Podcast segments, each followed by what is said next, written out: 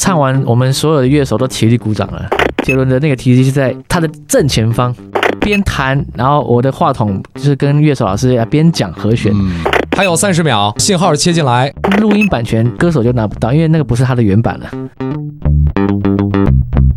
欢迎收听阿汤哥，阿汤给你播的歌，我是张信哲。欢迎收听阿汤哥，我是武周彤。欢迎继续收听阿汤哥，阿汤给你播的歌，我是柳岩。大家好，这里是阿汤哥，阿汤为你播的歌，我是 DJ 张东。这里是阿汤哥，我是阿汤，阿汤给你播的歌。我这行说说来话长，我这行说来话长。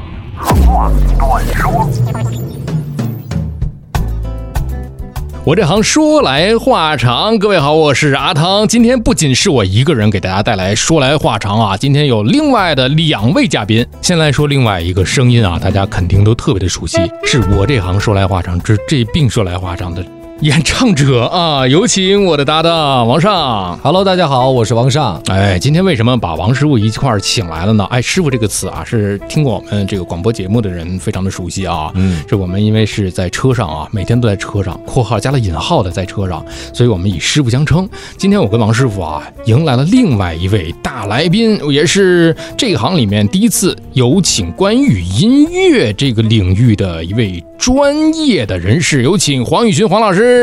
Hello，大家好，我是黄宇 轩。嗯，欢迎宇军老师啊！你看看这个前两天周杰伦的这个演唱会啊，大家我不知道有没有抢到票， 我反正没有抢到。嗯嗯王师傅，你抢到了吗？我也没想到你看， 所以咱们俩今天合起伙来，既然没抢到票，我们把这个周杰伦演唱会的音乐总监请来了。你 看，多不讲理！哎，我这边没有票。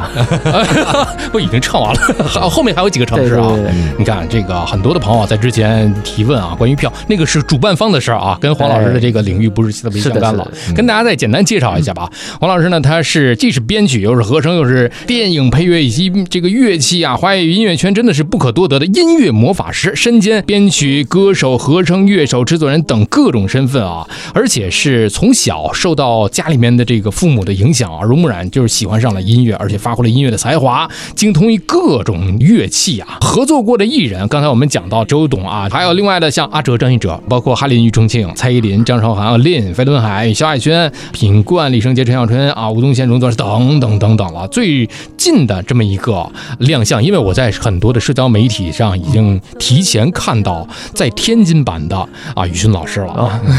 很多的这个歌迷在演唱会之后对对对在酒店当中遇到您了啊。今天呢，这个宇军老师，我们是在聊这个行的时候，是以一个音乐人全才的一个身份来跟大家去聊聊这个行。当然，宇军老师是当时以一个什么样的角色来出道的呢？呃，当时是参加一个创作比赛。嗯，哦，然后那个时候，呃，跟杰伦一起比赛的，九八年的时候好像，一九九八对，年，十。九岁的时候，哦，刚才我还听说过有人说一九九八年我没出生呢啊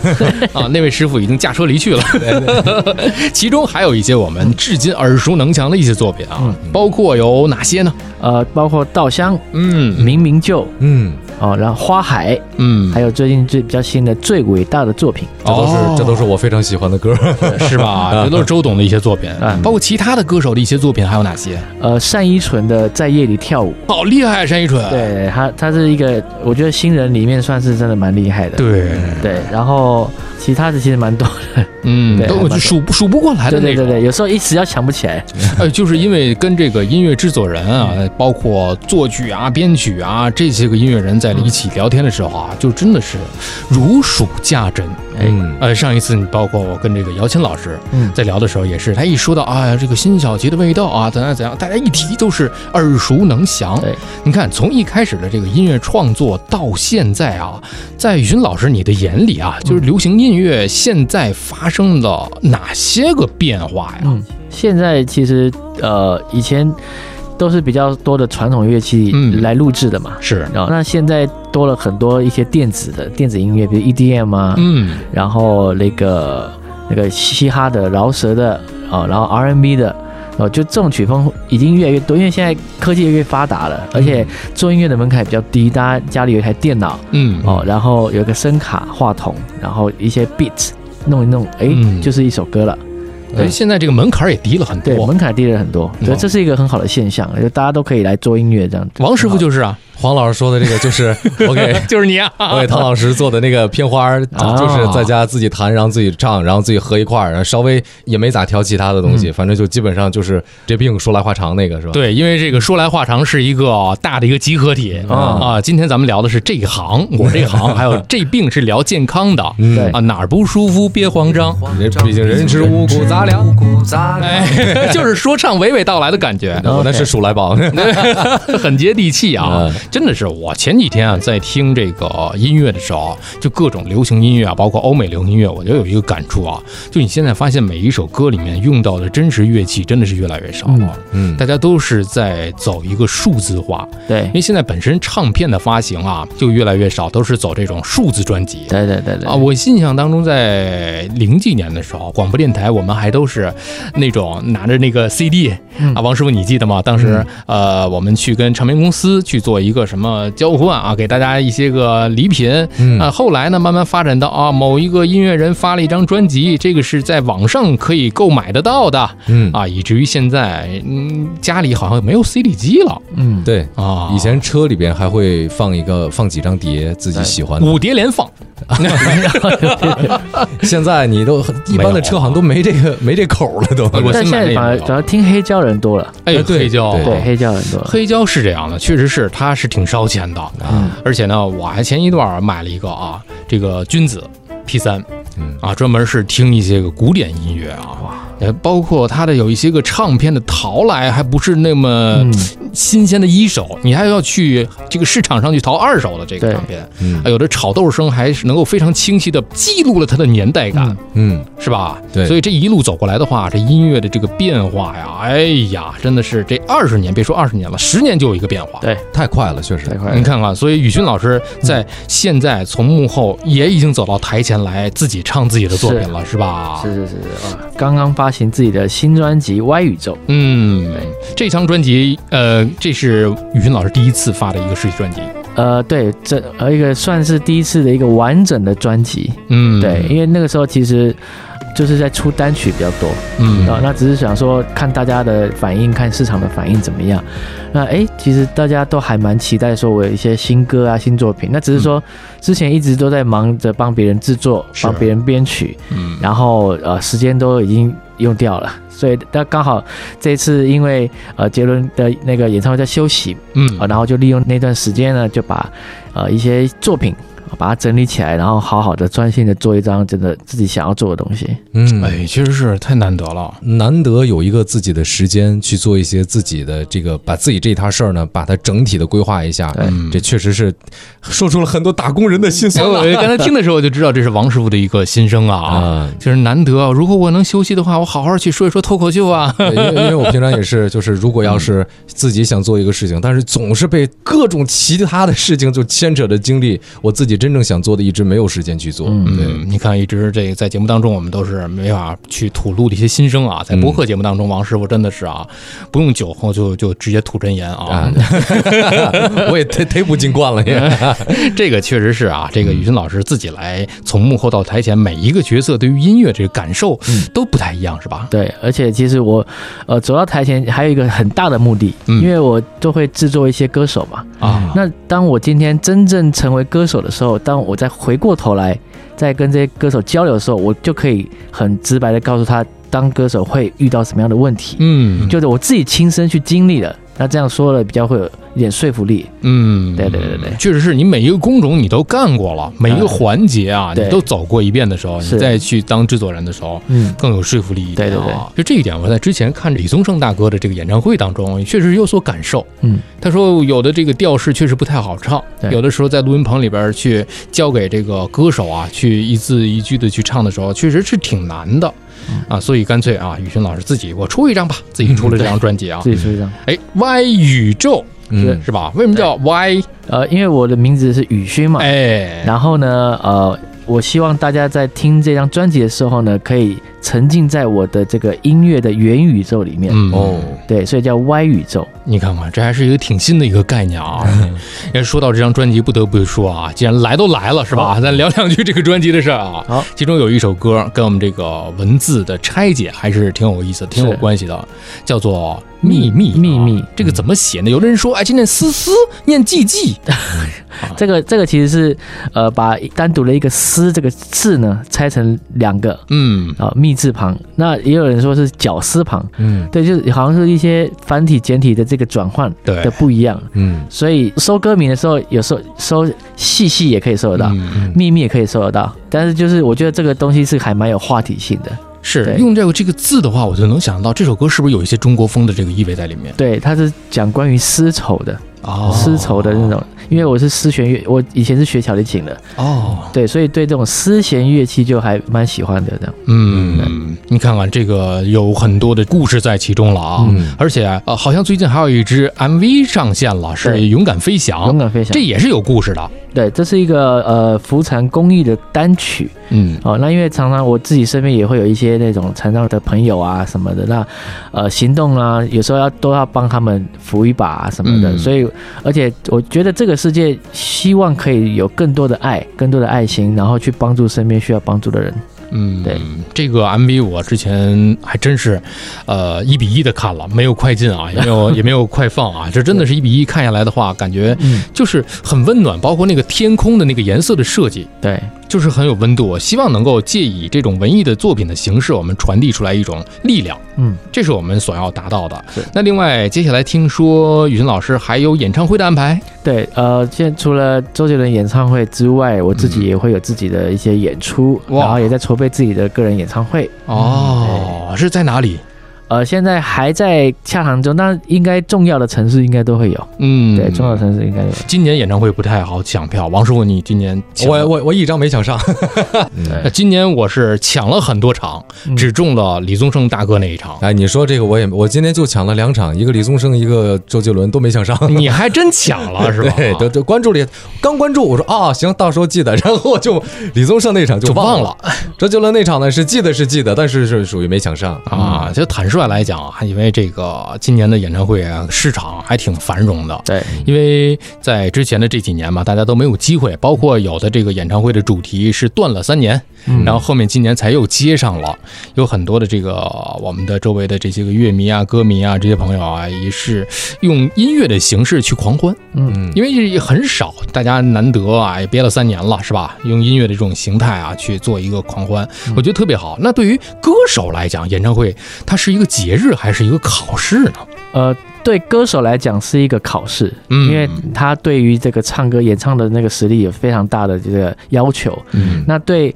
呃，歌迷跟歌手之间，它是一个 party，一个派对。是一个那种节日的感觉，所以其实我们在演出的时候比较不会去想，哎，这这是一个对自己的考验，反而你看那个话筒递出去那个大合唱，嗯哇，那个耳机拿下来之后会很感动的。哦，你看，说到一个细节啊，这个耳机的问题，我们后面啊留个悬念，哎，给大家讲一讲这个耳机究竟是什么啊？嗯那对于雨勋老师来讲呢，更享受在这音乐的整个环节当中的哪一环？比方说编曲、嗯制作、演唱还是现场？最享受的当然是自己唱、自己编曲、制作的歌， 而且是在现场唱。 对对对，要在演唱会的时候唱。哎呀， 哎呀，真的是，因为毕竟做音乐还是我的算是一生的这个事业了，已经。嗯，也是热爱和理对想热爱了。对这个王师傅很有发言权了。我倒没什么发言权，我对于音乐来讲，其实我也很喜欢，但是呢，嗯可能更多的是一种。它会让我在可能平常工作比较烦躁啊，或者是什么的时候，发泄一下， 呃，它能够让我平静下来，哦它不是让我发泄。但 我也我也写过一些发泄的那种纯不能播那种全是骂人的话的歌，就那哦吓我种一大跳，我以为给我写那就是发泄的。 不不就就就用吉他弹的，明明是一个很抒情的旋律，但唱的词儿全是那种啊，你就就不适合说了 那种。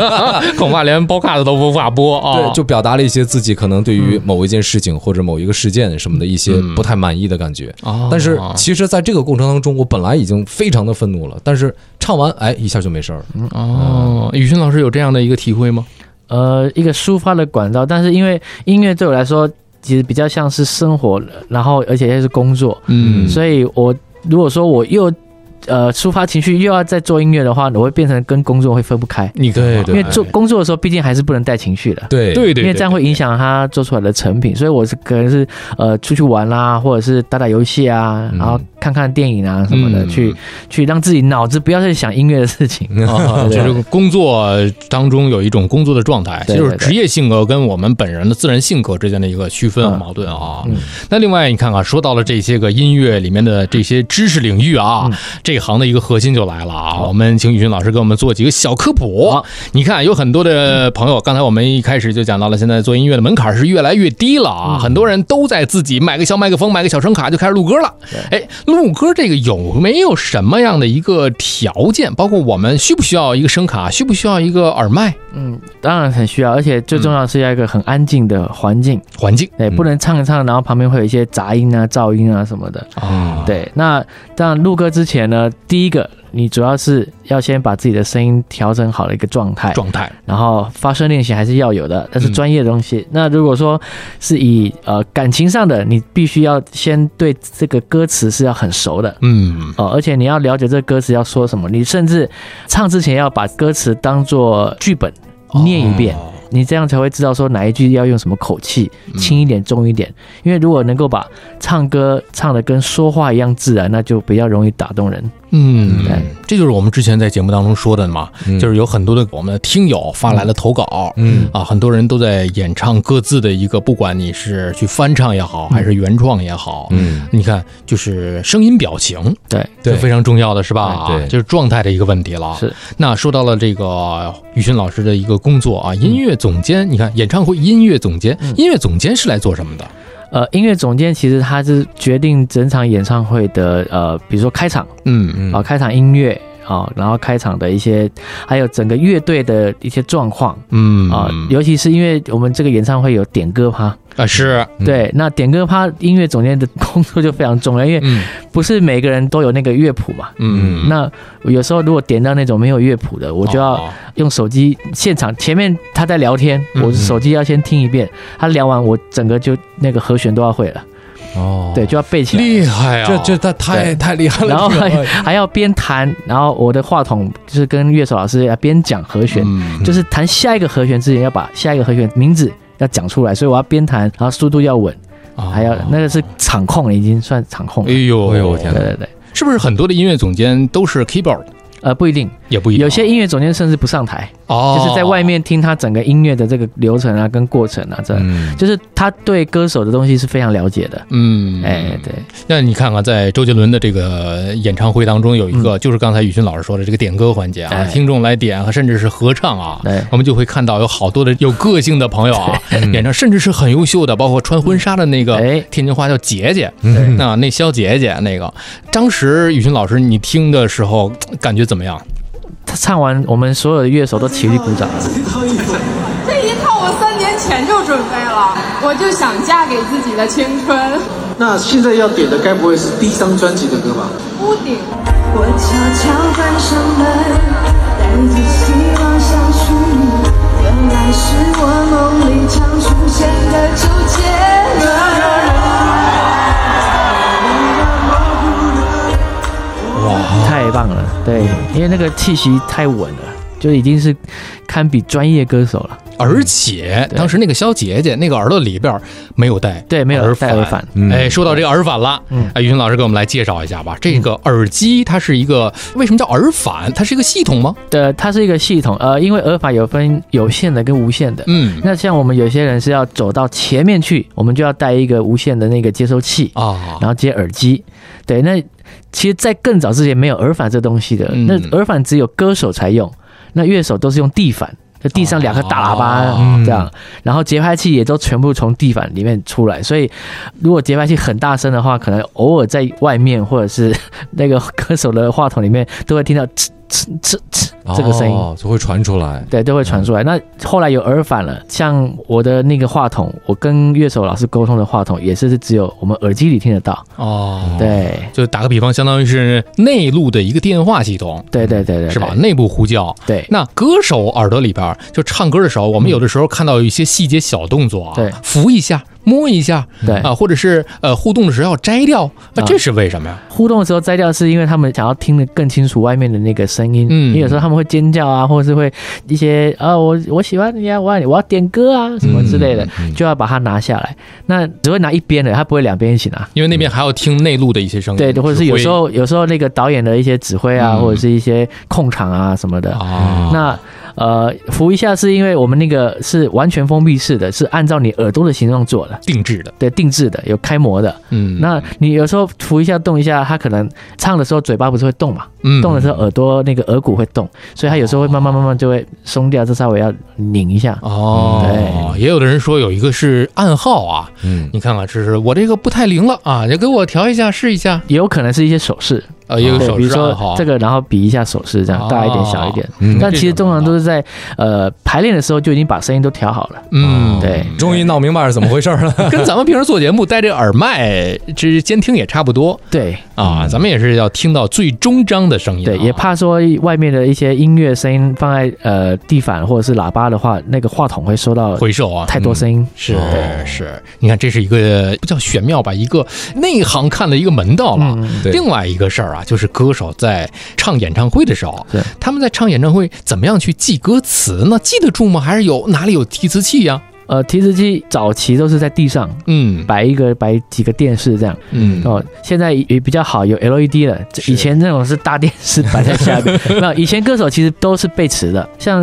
呃潘玮柏他是念饶舌的，他那个用提词机根本来不及，太难了对，他就必须得把它整个背下。而且其实一首歌啊，你录个几百次啊，你其实唱到最后你变成反射动作了。嗯，对，变成反射动作。那有时候，当然，如果说一场下来唱二十几首歌，你真的每一首都要记住是太难了。而且像方文山的词，那个有够难 背，那 个是太难， 那他也不是白话文，所以你很难去啊对对对对记。而且他每一段歌词都呃旋律一样，然后歌词都很接近，嗯，就根本没有办法背。所以就必须要用一个提示机，然后他杰伦的那个提示机是在他的正前方，嗯，上面有个大片的 LED，、嗯在那个控台上面，嗯，因为他这样的话，呃，如果来拍啊、录影的时候，眼神不会一直盯着对对对下面看，因为一直看上面这样，是然后或是瞄一下，眼睛瞄一下。大概自己的歌唱了几百遍了，也都能瞄一下就知道了，对，但有时候如果说哎没瞄到或者是什么，眼他神就不太好近视。 对对，他又会开始乱拍歌 词。因为我就知道，对在早年间说华健大哥啊哎，，记歌词哦有点那个是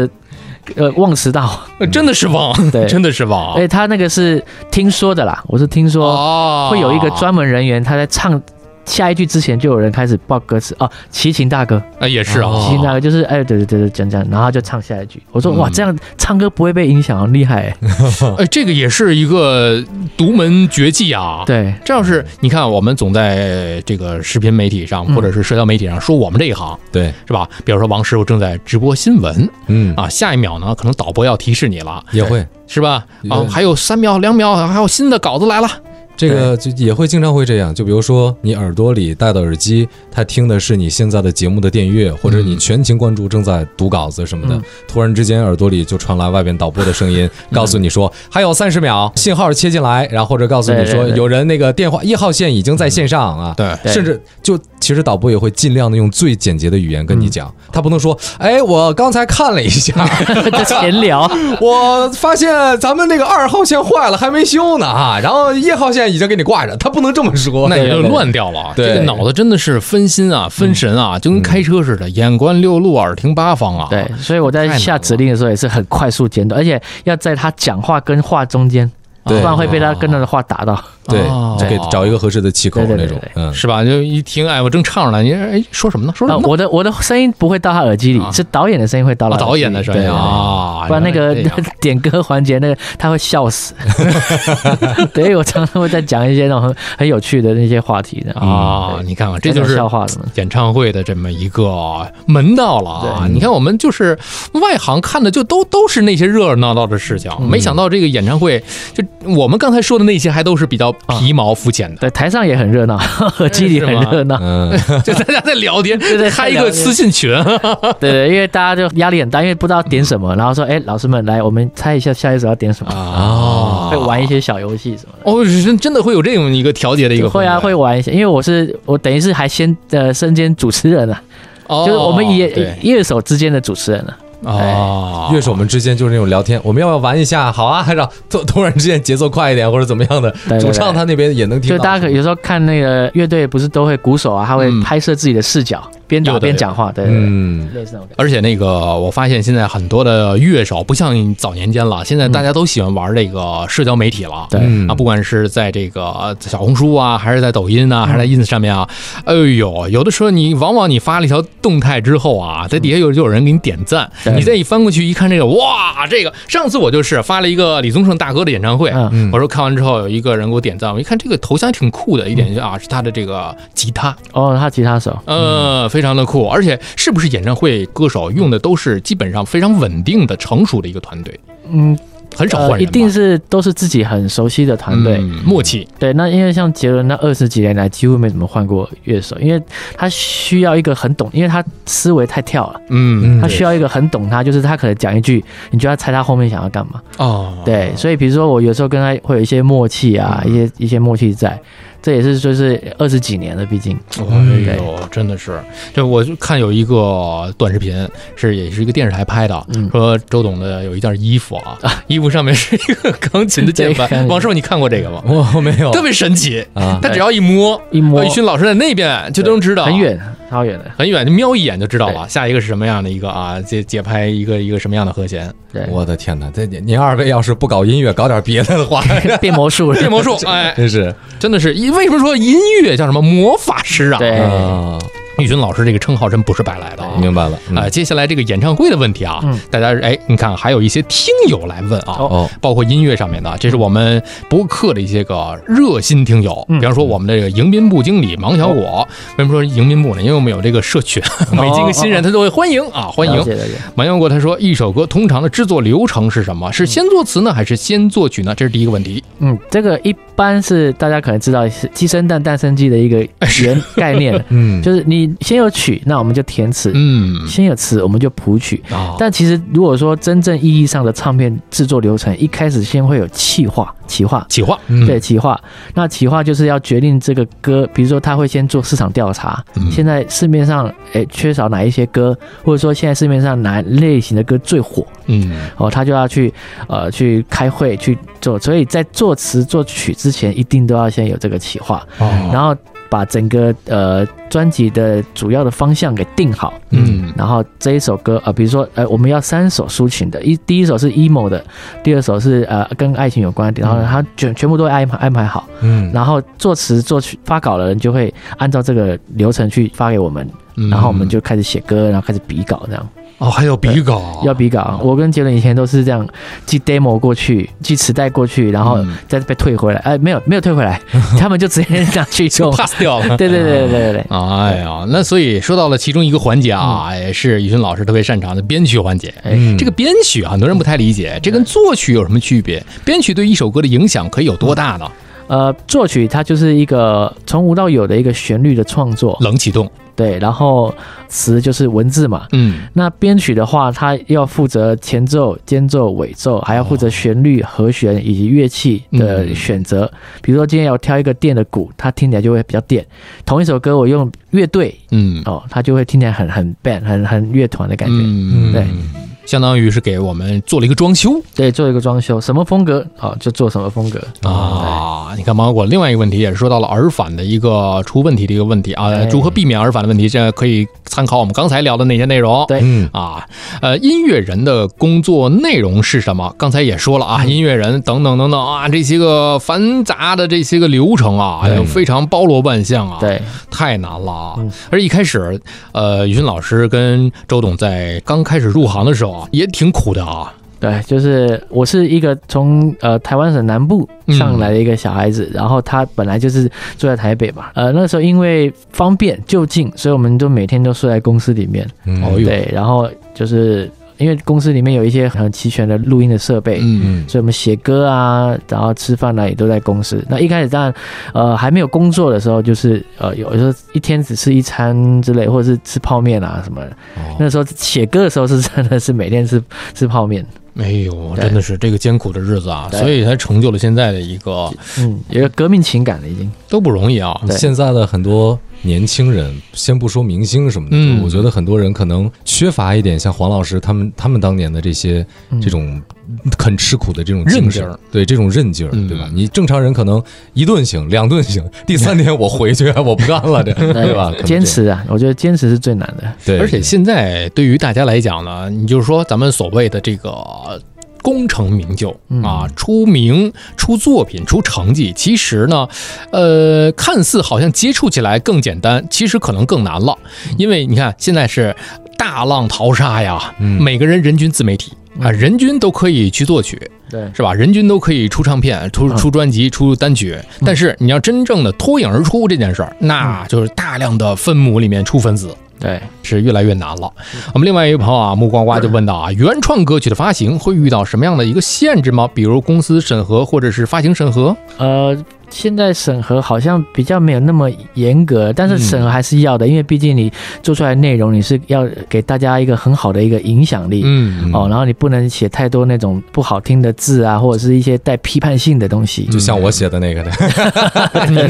那个可能就审核过不了了。对对对对对对自娱自乐那个属于 啊，对，那当然，因为这音乐还是呃大众媒体的东西啦，嗯所以我觉得还是呃多写一些，因为现在这个社会需要更多正能量的东西。是的，嗯对，是的啊。然后一些有爱的啦，或者是什么，像我其实下一张专辑我已经在制作了哦，对，然后有一首歌也是也是公益歌曲，是呼吁大家保护动物，嗯对，因为之前不是有一些虐待动物的一些是的新闻嘛，是的对嗯，那我觉得我因为我自己也很喜欢小动物，哦，对，所以就是我都会喜欢去写一些这种，哎，可以唤起人们的这种爱心或者是他们的这种关怀的这种歌曲。嗯，那宇军老师平时自己去养一些个小动物吗？，对，因为工作的关系，就是呃，之前会有养猫啊、养狗啊、嗯什么，那有时候会呃看到流浪猫，会把它带回家，呃，先带去治疗，嗯然后再带回家照顾这样。哎，一看这个就是非常专业的一个流程了啊。哎，说到是这个问题啊，这个流浪猫、流浪狗的这个问题，之前我们也是系统性的说过这个事儿啊。嗯大家如果是有爱心，爱心不怕，但是一定是先经过一些检疫，对，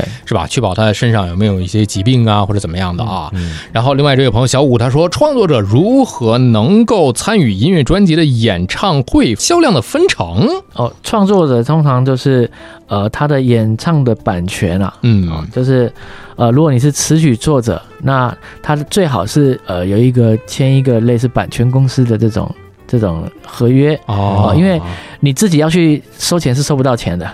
啊因为他们他因为比如说像呃你的歌曲上上架在 QQ 音乐或者是上架在某个音乐平台，那你自己还要去跟他结算，那个流程是非常大、是非常麻烦的。所以如果由公司出面去帮你结算或者是什么的，而且其实版权制度现在慢慢开始建立起来了。嗯哦，以前这盗版真的太多，现太太猖狂了对，已经，太猖狂了。而且那个时候对维权太难了，对，那现在数位平台好了嘛，然后对很多人都可以自己上架、自己发行歌曲。嗯那还有一些，如果说在电视节目上唱，他就可以拿到演唱版权哦对，对但是很多节目它不是会重新编曲嘛？对对，那录音版权歌手就拿不到，因为那个不是他的原版了。哦嗯这对，样只有词曲作者可以拿到。哦，你看对嗯这里边这个门道就多了啊。你包括演唱会啊，演唱会大家现在就是普通人特别关心的一个问嗯题，就是今年演唱会那么的井喷，说这个演唱会大家很赚钱吗？嗯，应该吧，因为现在我发现真的是演唱会太多，然后艺人太少了。哎，是是，就是好像到处都找不到歌手去唱，嗯那音乐节啦、商演啊，哇，到处都是。对那所以是不是主办方赚的会更多一点？嗯，也有赔钱的，其实也有也赔有钱啊，哎也有也有也有赔钱的。因为那演唱会成本还挺高的。对啊，因为他第一个他的那个场馆的场地费呃、租租赁对的啊场地费，嗯然后设备维护，然后呃落地啊一些那种呃还有保安啦、这些，其实都这成本还蛮高的，嗯人员 费对，啊而且一歌手的一一出场费也蛮高的。好，那就是其他的这个人员确实是啊，就是对嗯，就分的又就不是那么的多了啊。对，而且现在真的是呃演出太多了，你嗯又不可能每一场都可以看。对，而今年应该是收获最丰收的这么一年了。是，嗯，你也抓抓紧这个好时机。 说一小插曲，我之前我在呃倒退得有十多年前了，嗯某。这个英语培训班啊，一个老师他说啊，这个当年啊，他说我讲这一堂课的这个收入啊，要比这个演唱会的歌手赚的多呀，但是缴的税也多啊，哦对对对缴的税也多。那最后一个问题，V 他说啊、如何获取灵感？他这个问题应该是现在有壁垒了，如何去突破？哦，其实灵感这种东西是瞬间它就来了，嗯因为人没有办法做出自己完全没有看过或听过的东西，因为我们现在做的音乐，哦，都是其实一定都来自某某个时间点、嗯听到的东西，然后哎在脑子里面一直在盘旋，嗯然后我们把它做出来，去把它完成。那如果说今今天你在创作有一些遇到一些瓶颈啊，一些一些壁垒的话，其实呃两个方法，嗯第一个就是做一些跟音乐没有关系的事情。放空，对，放空，啊转移或者是注意力对，转移注意力，因为嗯音乐的用的那个大脑的区块是呃某一个特定的区块，但是当你比如说去看电影，或者嗯是去做一些跟音乐没有关系的，那它就会让那个区块休息。嗯，对，比如说呃，音乐是感性嘛，那我们就做一些比较理性的东西。嗯啊，算算账，看看这场演唱会我赚了多少。对赚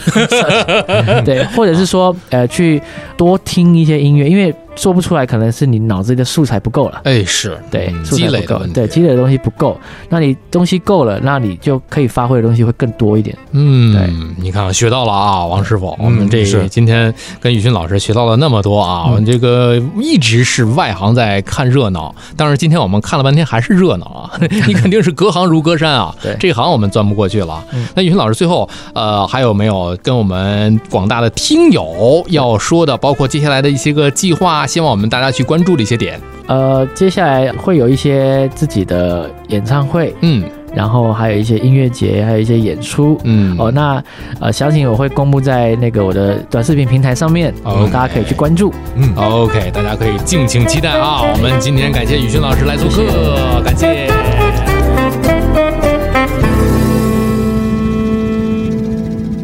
如果你喜欢我们的节目，想参与我们的群聊，可以添加微信 Cheese Radio C H E E S E R A D I O，加入我们的微信听友群。同时也感谢你把我这行说来话长推荐给你的朋友们。